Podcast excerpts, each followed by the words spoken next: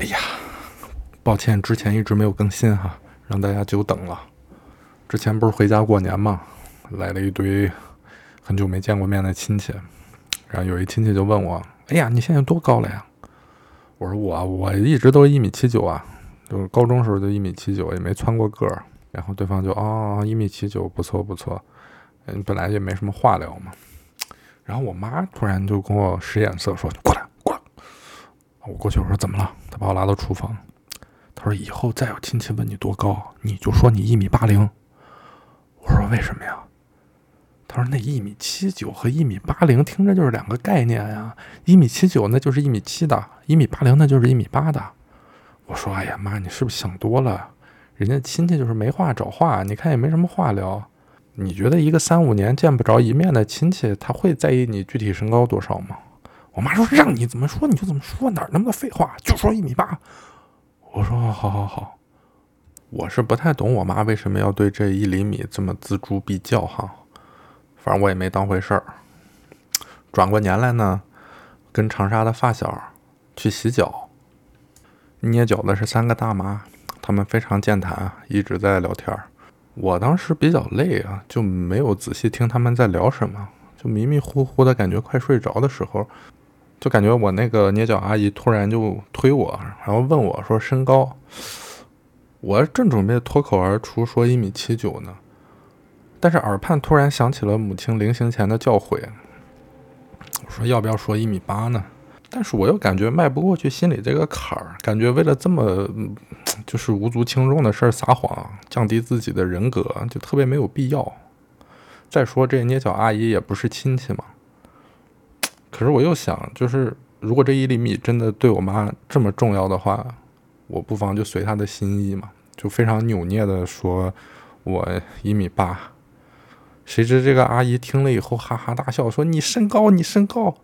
我当时就惊了，我说，哎呀，我说，真是头回撒谎就抓包。不是人家阿姨捏脚阿姨一天跟多少就人人体工作者一天跟多少肉体打交道的，人一捏就知道你不是一米八。哎呀，我当时就无地自容，羞愤难当。我说阿姨啊，说出来你可能不信。我说我确实不是一米八，但真的是我妈让我撒谎的，我一米七九。然后那个阿姨说：“帅哥，我让你把座椅靠背升高，不是问你的身高。”我说那叫升高好吗？你这什么口音呢？气死我了！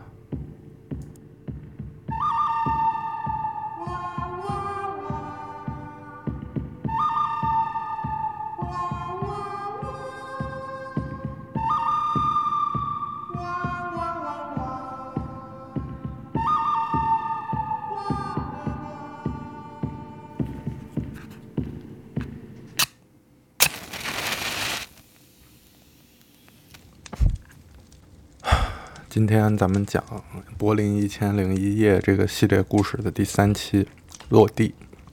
上期咱们聊了，就是由于打牌，嗯，没有好好去上语言班，也没有准备学术审核，但是阴差阳错的居然就过了，而且拿到了签证，所以只能就是匆忙订机票，赶紧去德国。啊，还不知道发生了什么的听友呢，可以先去。列表听前两期的内容。我拿到签证之后，跟家里人商量了一下，然后就直接订了两天后的机票，花了一天时间跟所有朋友吃饭道别，然后又花了一天时间把北京家里的东西全部打包好。嗯，主要是一些进口漫画书，三大箱漫画全部发回长沙，然后整理了几件衣物装在背包里，就准备出发了。然后特别感动的是，出发前李哥还给我塞了个红包，呃，说你带点现金，完了到那边，万一有什么突发状况可以用得上。我上了飞机一看，哇，一千美金，一路排队安检检票这些的，就没什么感觉，也也不觉得好像要去很远的地方，因为可能一切发生的太快了，根本就没时间反应吧。一切准备完毕，到了候机的时候，突然看到一个特别好看的女孩走进来，就那种古典美女，然后长发过肩，抱着一个 不是竖琴，就是小，可能是小提琴吧，就是一个比较小的琴盒抱在胸前，但是一直在哭，但是但是特别好看。然后是登机的时候就一直在想，只要是能坐我旁边就好了，九个小时呢。然后我先登机的，我坐在中间的位置，然后一等等等，然后他出现在前面，我就说哇，太好了，一定要坐这儿，坐这儿，坐这儿。用意念，意念。结果他走过我的身边，还在继续往后走，一直走到最后边坐下，啊，落空了。但是我就一直忍不住回头看，直到飞机起飞途中，都飞了三四个小时了，他还在哭。我就在想到底发生了什么呢？就是是跟谁的离别呢？这么伤感。然后随着飞机的慢慢攀升，温度开始越降越低，我就特别冷，给我冻坏了。然后我就问空姐，我说：“请问有没有毛毯？”空姐说：“有的，十五欧元。”空姐温暖的回答让我顿时觉得好像也没有那么冷了，就不花这个钱了，谢谢。我的计划就是一路都醒着，到了柏林也醒着。然后直到那边的晚上十点再睡觉，这样就可以一觉把时差倒过来。飞机落地了以后，大家都慢慢往外出嘛，我就故意走得很慢，想看能不能有什么机会跟这个女生搭上话。嗯，结果出了海关，到了行李领取处了，问就就一直也没遇上。我想，哎呀，可能就没缘分吧。呃，我就开始找那个出口的方向，结果突然有人从背后拍我。我回头一看，就是那个好看的女生。哦，他说：“你是不是第一次来德国？”我说：“对啊。”你怎么知道？他说：“这边的行李手推车啊，需要先放两欧元硬币进去才能取出来使用，用完了以后还回去，这两欧元才能取出来。说你这么多行李一直在四处看，肯定是因为没有本地货币吧？说我这里有两欧元，你用我这个车吧，你行李这么多。”我说我行李多，然后我一低头看到地上有四个大件行李，我当时心里就想，如果我说这不是我的行李，那他说好的，那我走了，我也没什么理由能叫住他。但如果我接受了他的硬币，我就可以说我一定要把这个硬币还给你，我得留个联系方式，或者说我们一起走到那个还手推车的地方，一起去等出租车什么之类的，这样不就认识了吗？哎呀。然后我当时就硬着头皮开始把地上的四件行李 往手推车上搬。我还在想，如果这个时候别人过来拿行李了怎么办？就就希望没人看到吧。然后我就正在低头把行李往那个手推车上搬，他就说：“你慢慢搬吧，我先走了哈。我男朋友和他哥们儿们已经到了。”然后他拔腿就跑了。唉，我当时就。又低着头把搬好的行李又给人家搬回来放地上，然后推着这个手推车朝着他走的方向，我就推了出去。就是确实不是我不想争取啊，但是我不知道你有没有仔细听，就是他说是他男朋友和哥们儿们，就所以就还是别去要了吧。我就垂头丧气的把这个手推车推到还行李的地方，我也出了机场。这两欧元我就取出来放在身上了。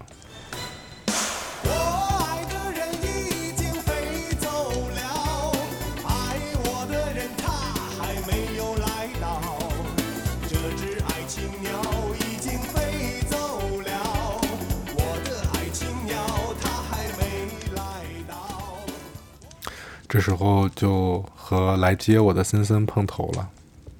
森森是我的。刚到北京上的第一个语言班，就是歌德学院的那个语言班的同学，我俩那时候是同桌。当时在语言班，我俩关系最好，因为其他人都是那种比较好学生范儿的，我俩就是就是只能说也是好人。森森呢是一个山东人，他外貌消瘦，眼睛细长，当时应该是在央美研究生快要毕业，学雕塑的，打算到柏林去读博士。他比我们都早去德国半年多吧。他一开始其实也是让我过去住他那儿，因为他租的是一个两室一厅。但我对他那儿印象不好，因为有一天我们两个在打视频电话的时候，呃，他正在跟我讲一个什么事儿，然后突然背后啪一声，然后嘣一声巨响。我说我靠，怎么了？他说嗨，没事儿，刚才我回家的时候，看见商场外边围了好多警察。嗯，说是有一个工人身上绑了炸药，劫持了一个店员，估计是想抢钱。那个枪声应该是给人击毙了吧？爆炸声估计是这孙子真有炸弹。我看他说的这么云淡风轻，就是感觉这个地方治安得差成什么样啊？啊，不，有点扯远了啊！我在柏林的机场，回到柏林的机场，啊，跟森森碰了头。他一看我没行李，就说：“你和艾迪的妈约的是几点？”我说：“约的是明天上午。”他说：“那走吧，咱吃饭去，吃完先睡我那儿。”我说：“好。”然后他就带我去到了一个火锅店。我说：“我靠，又是涮肉啊！”这个火锅店呢，在德意志剧院的马路对面，Deutsche Oper。老板是一个上海人，然后是自助的，自己选肉，可能是九块钱还是十三块钱一个人。然后交了钱以后，我说：“老板，来碗米饭。”老板一听愣了，说：“啊，啊，同学，我们这里是自助的，能晓得吧？”我说：“我晓得的呀。”怎么了？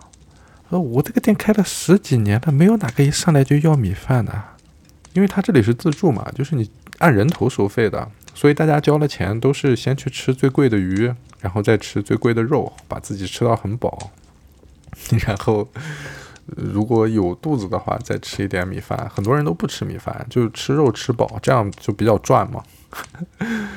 这个老板太激动了，一看有个人一上来就要米饭，还叫他老婆出来看。哎呀，侬看看啊，一上来就要米饭了一缸。然后从那以后，我瞬间就变成了老板最喜欢的顾客。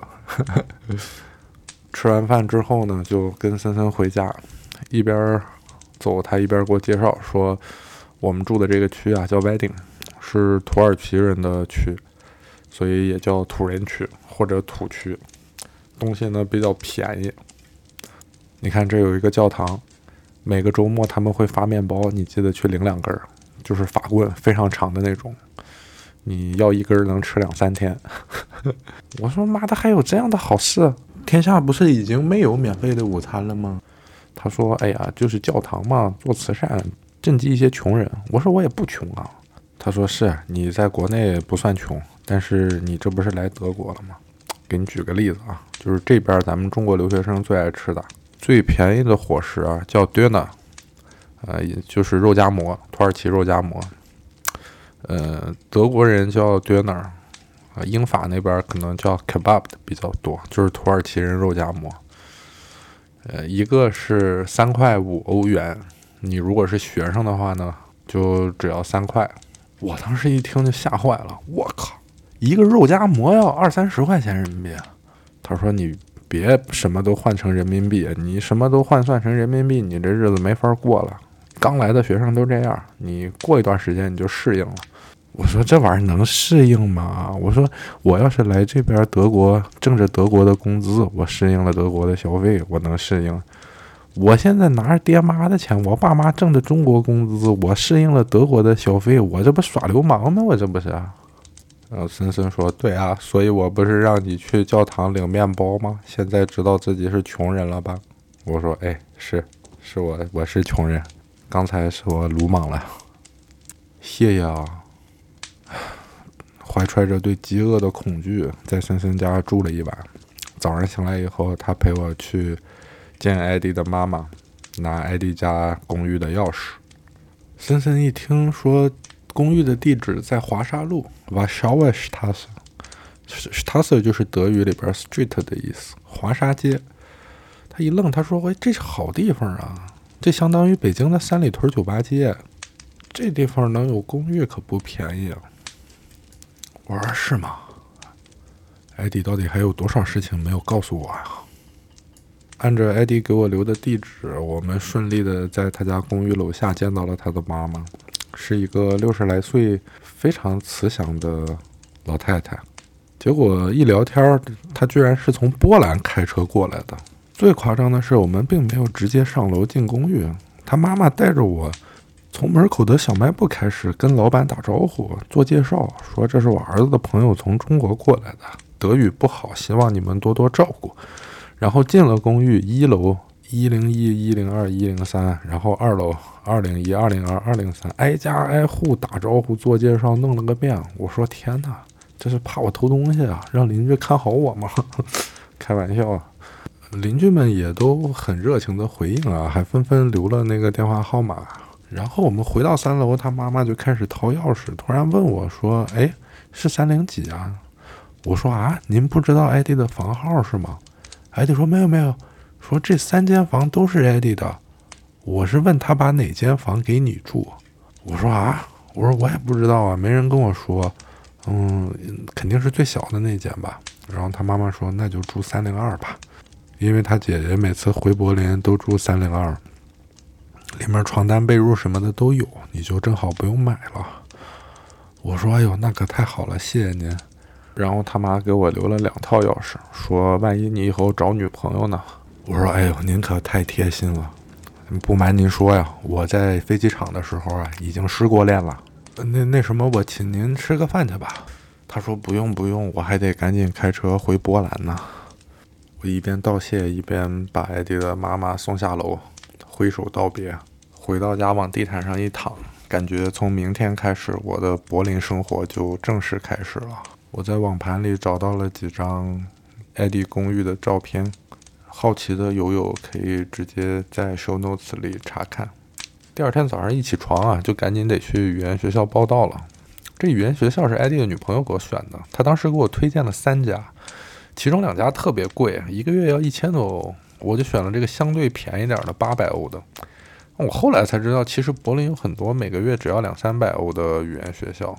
这些一千多、一千左右的语言班其实是给瑞士人开的，因为当时瑞士的国家官方语言定了定为德语嘛。那所有的瑞士人成年之后都可以选择到德国来学德语，然后这个钱和住宿费都是他们国家报销的。所以这个价格就被抬得非常高。语言学校里大部分都是他们政府全额报销的瑞士学生，所以对于我来说，其实没有必要上这么贵的语言班。只是那个时候我并不知道。到了语言学校的前台呢，前面还有一个人在排队。我一看是个中国人，我就下意识的就说了一句“你好”。但其实，在德国这样的做法是比较冒失的，因为有时候他。对方可能是个亚洲人，他并不是中国人。你一上来就，呃，跟人家说中文，就是非常自我中心的一个表现嘛。一般比较推荐的做法，肯定是先用德语跟对方打招呼，然后问他您是哪里的人。呃，当确定了对方是中国人之后，大家肯定就是还是母语交谈嘛。但当时我真的就是下意识的脱口而出：“哎，你好。”对方听到有人用母语跟自己打招呼，又惊又喜，眼睛都亮了，说：“喂。”你都是中国人吗？我当时觉得很有意思，就想逗逗他。我说：“海不，你是广东人来的吗？”就是问他：“你也是广东人吗？”然后他说：“系喎，我是广州嘅，你是边度的？”就是如果有广东的朋友听到这儿，可能已经发现了，我并不会说广东话。身边其实有很多朋友误以为我会很多方言，但其实我并不会。我这个呀叫学方言，并不是会方言。这两者有什么区别呢？就是会方言的人呢是能够用这门语言和人交流或者自我表达的，但是学方言的呢，其实就很像相声小品，利用一些刻板印象，模拟一些腔调，让外省人听上去好像是这个话。但你真正跟使用这个方言的人一聊，你就会露馅儿。所以最好的方式是，当你知道对方是哪儿的时候，你就要选一个离他很近，但是又没有那么近的地方，就比较不容易被戳穿。所以对方如果说我是沈阳的，你就说我是大兴安岭的；如果对方说我是成都的，你就说我是重庆的；如果对方说俺是郑州的，你就说咦我是平顶山的。这样的话就就有可能晚一点被戳穿。所以这个小哥跟我说他是广州人，并问我是哪儿的。所以依照前面的这个原则，我就说我是香港人来的，我说我是香港人。然后小哥就信了。然后他继续问我说：“你喺呢度做咩嘅？说你在这里是做什么的？”然后我说：“我系一个，我想说我是一个学生，但是学生这个词儿我忘了怎么说，学生好像也不太对。但好在我说的是香港人嘛，我就说我系一个 student 嚟嘅。然后他说：“啊，which school？” 我说 哎，而家就係 language school 咯，之后就 university。後來他再繼續說，我就裝不下去了。我說我是個新疆人，然後就成為朋友了嘛。因為當時那個語言學校就我們兩個中國人，好像。然後因為他是個基佬嘛，經常讓我去幫他要別的男生的電話。一下課就說：哇，三班那個 Alex 真的好帥哦，你去幫我要他的聯繫方式好不好？我說：你为什么不自己去要啊？他说：哎呀，万一人家不是 gay，多尴尬呀。我说：你有没有想过，我去帮你要，万一人家是 gay，我多尴尬呀？然后他说：啊，你不信吗？我说：我我我他妈，首先我是一个大直男，其次，你居然一直以为我是，但是为什么从来没有对我提出过非分的请求？请问我比艾利克斯到底差在哪儿？然后他面带尴尬说：哎呀，其实你很好啦，但是你没有胸毛和腿毛。是我的问题了，好不好？我说 What？然后有一天呢，我问他一个关于续签的问题，他说：我怎么知道？我跟你不一样，我是拿结婚的签证过来的。我说啊，你已经结婚了？那你还老让我帮你要帅哥的联系方式干嘛呀？他说：哎呀，我跟我老公是 open relationship 来的，我们都各玩各的。我就更不能理解了。我说：那那你俩还结婚干啥呀？他说。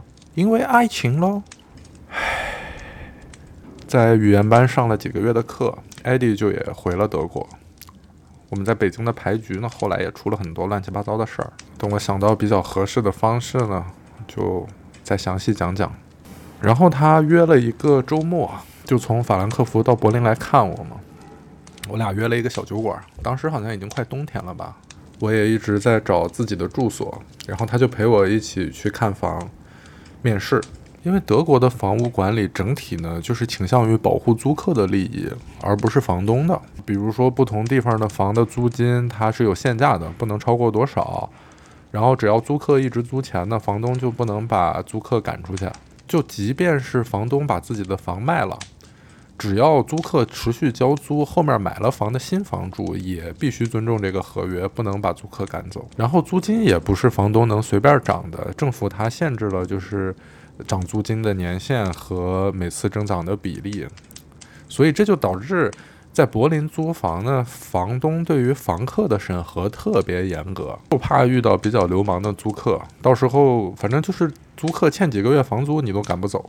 然后我们面试的时候呢，还算比较愉快。然后房东说：“你把你的资料和其他那个面试者放到一起吧。”然后我过去一看，我靠，我上面放了四十几份简历，我就把我的放在了最下边。但是出来以后，我就觉得这房我估计租不上，因为其他房客的简历就是不光非常厚，而且还有精致的包装封皮儿。我我就一張紙。然后出来以后，艾迪说：“那我们找个小酒馆坐一下吧，就去马路对面的。”进了小酒馆以后，发现没有位置了。艾迪说：“那我们就点一瓶酒外带吧，然后带你去吃烤肠去。”我说：“吃烤肠？”艾迪说：“对啊，Currywurst，这个是最能代表柏林的街头美味。”然后他点了一瓶红酒，要了两个高脚杯。我俩就在大雪中一边走一边，我这有人在大街上喝红酒的吗？还要用高脚杯？我也觉得，哎呦，太奇怪了。走着走着，他就说：“你帮我拿下杯子，我撒个尿。”我说：“哦，附近也没厕所呀。”谁知道我他刚把杯子拿给我，转身找一墙角就，我吓了一跳。我说：“你在干嘛，兄弟？别一会儿被警察逮了。”他说：“什么警察？”他说。你也应该来尿一泡，说随随地随地撒尿就是你成为真正柏林人的方式。我说真的假的？当时我是不信的。然后我们就走到了一个卖烤肠的摊位，好多人排队啊。然后他就跟我说：“说，我也觉得你这个房啊，估计够呛，因为很少有房东会愿意把房子租给没有工作的人，因为一旦发生纠纷，扯皮起来非常麻烦，你没有稳定收入嘛。你看我那房全空着，从来都不租。你不行就住我这儿呗，干嘛老要搬家呀？我说我，你这房确实不错，但是楼下全是酒吧。我一到周末，那些看球的人喝醉了酒，又是又是吵又是闹，然后有时候还砸电视机烧东西，也太吓人了。虽然你说不会威胁人身安全，但是也影响睡眠质量啊。然后他笑了笑说：“那你现在每天都干嘛呀？”我说：“我早上上语言班。”他说：“那下午呢？”我说：“下午写作业。”他说：“晚上呢？”我说：“晚上睡觉啊。”他说：“哎呀，他说你这样怎么可能学得好德语呢？”我说：“你什么意思？”他说：“你忘了你英语怎么学的了吗？你得出去打牌去，你得交朋友啊！语言是练出来的，不是做题做出来的。”哎。我想到一个一石二鸟的好方法啊，不但能练好德语，然后还能帮你租房。我说，嗯，还有这样的好事儿？他说，对呀，你知道吗？就是整个欧洲最专业的德州扑克的赌场就在柏林，他们每两年才会开一次培训计划，为期两个月。正好下个月他们就要开这个班儿，而你是上个月来的，你说这是不是缘分？赌场工资高啊！你要是有赌场的工作合同，那你租房简直易如反掌。再说，就算你参加完培训没有拿到这份工作，但是你培训期间你结交了一帮一起跟你培训的朋友啊，更何况你还能多掌握一门技术。我当时听完怒不可遏，我说：“大哥，你是不是跟我开玩笑呢？当初就是因为你拉我玩扑克，我浪费了人生中宝贵的一年，在北京啥也没干，语言班的学费浪费了不说，最后啥也没学会。”最后要不是 RPS 审核的老太太心好，我可能都来不了德国。你现在居然叫我去赌场，你是同样是德国人，你做人的差距怎么就这么大呢？艾迪说：“哎，那好吧。不过他们培训期间每天还管两顿饭呢。”我说：“你快别说了，怎么报名？” 我我至今都记得当时的景象，这个转弯转的太急了。我俩当时的原话是：“What the fuck, man? I've spent a whole year on pokering in Beijing, getting nothing. Now that I am in Berlin, I ain't gonna waste not even one more minute on this stupid fucking game.” 然后艾迪说：“But they cover lunch and dinners.” 我说：“Stop right there. I'm in. Where do I sign up?” 然后艾迪从大衣口袋里掏出一张纸，说：“Already did for you.” 原来他已经帮我报名了。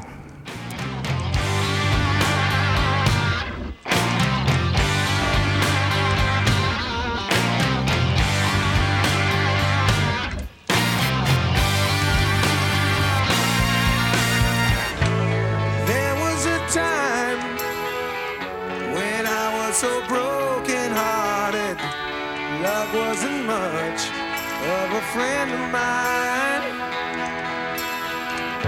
The tables have turned, yeah. One calls me and then where's that party? That kind of love was the killing kind.